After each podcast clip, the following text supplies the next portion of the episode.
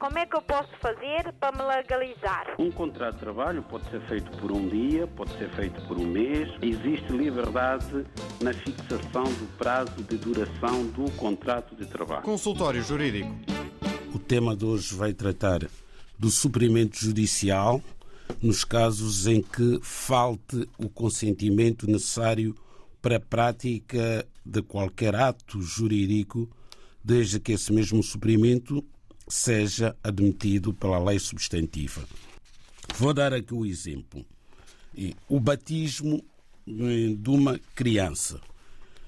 Bom, quando temos uma criança que está sob o poder paternal de ambos os pais e se um dos pais pretender batizar a criança e o outro achar que a criança não deve ser batizada, aí surge logo um conflito. A lei diz que até aos 16 anos a educação religiosa dos filhos menores, de um filho menor de 16 anos, é da responsabilidade dos pais. Ora, é nestes casos que o progenitor interessado em que a criança seja batizada deve recorrer ao tribunal, se não houver acordo entre o casal, para que para o juiz decidir se aquela criança deve ou não deve ser batizada. Então vai ouvir a motivação de ambos os pais e vai decidir. E o pai, ainda que não assine a autorização, aquela decisão do tribunal vincula.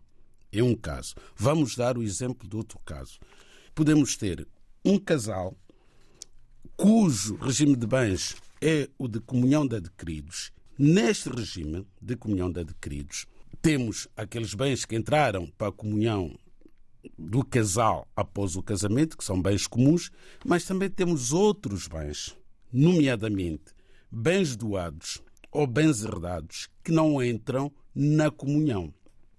Ora, não entrando na comunhão, o que é que significa? Significa que esta categoria de bens doados ou herdados, continuam a pertencer ao cônjuge herdeiro ou donatário.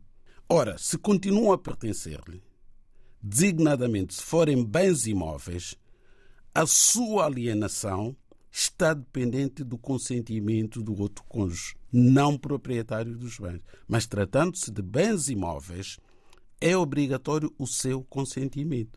Então, como é que o cônjuge proprietário do seu bem imóvel pode aliená-lo na falta do consentimento do outro cônjuge.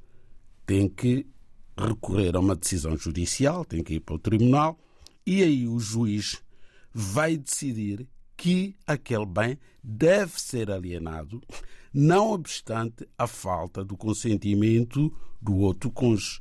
Então, vigora aí aquilo que nós na lei chamamos suprimento judicial do consentimento. Então, os nossos ouvintes colocarão a seguinte pergunta: então, se o cônjuge não proprietário e nada tem que ver com bem, por que é que ele tem que ser ouvido? Tem que ser ouvido porque há casos em que o bem imóvel possa ser casa de morada de família e não seria de bom tom que aquela casa fosse vendida sem o conhecimento do outro cônjuge. É por isso que a decisão de consentir ou não a venda passará sempre pela ponderação das vantagens e desvantagens em relação a um caso concreto. Como é que eu posso fazer para me legalizar? Um contrato de trabalho pode ser feito por um dia, pode ser feito por um mês. Existe liberdade na fixação do prazo de duração do contrato de trabalho. Consultório Jurídico.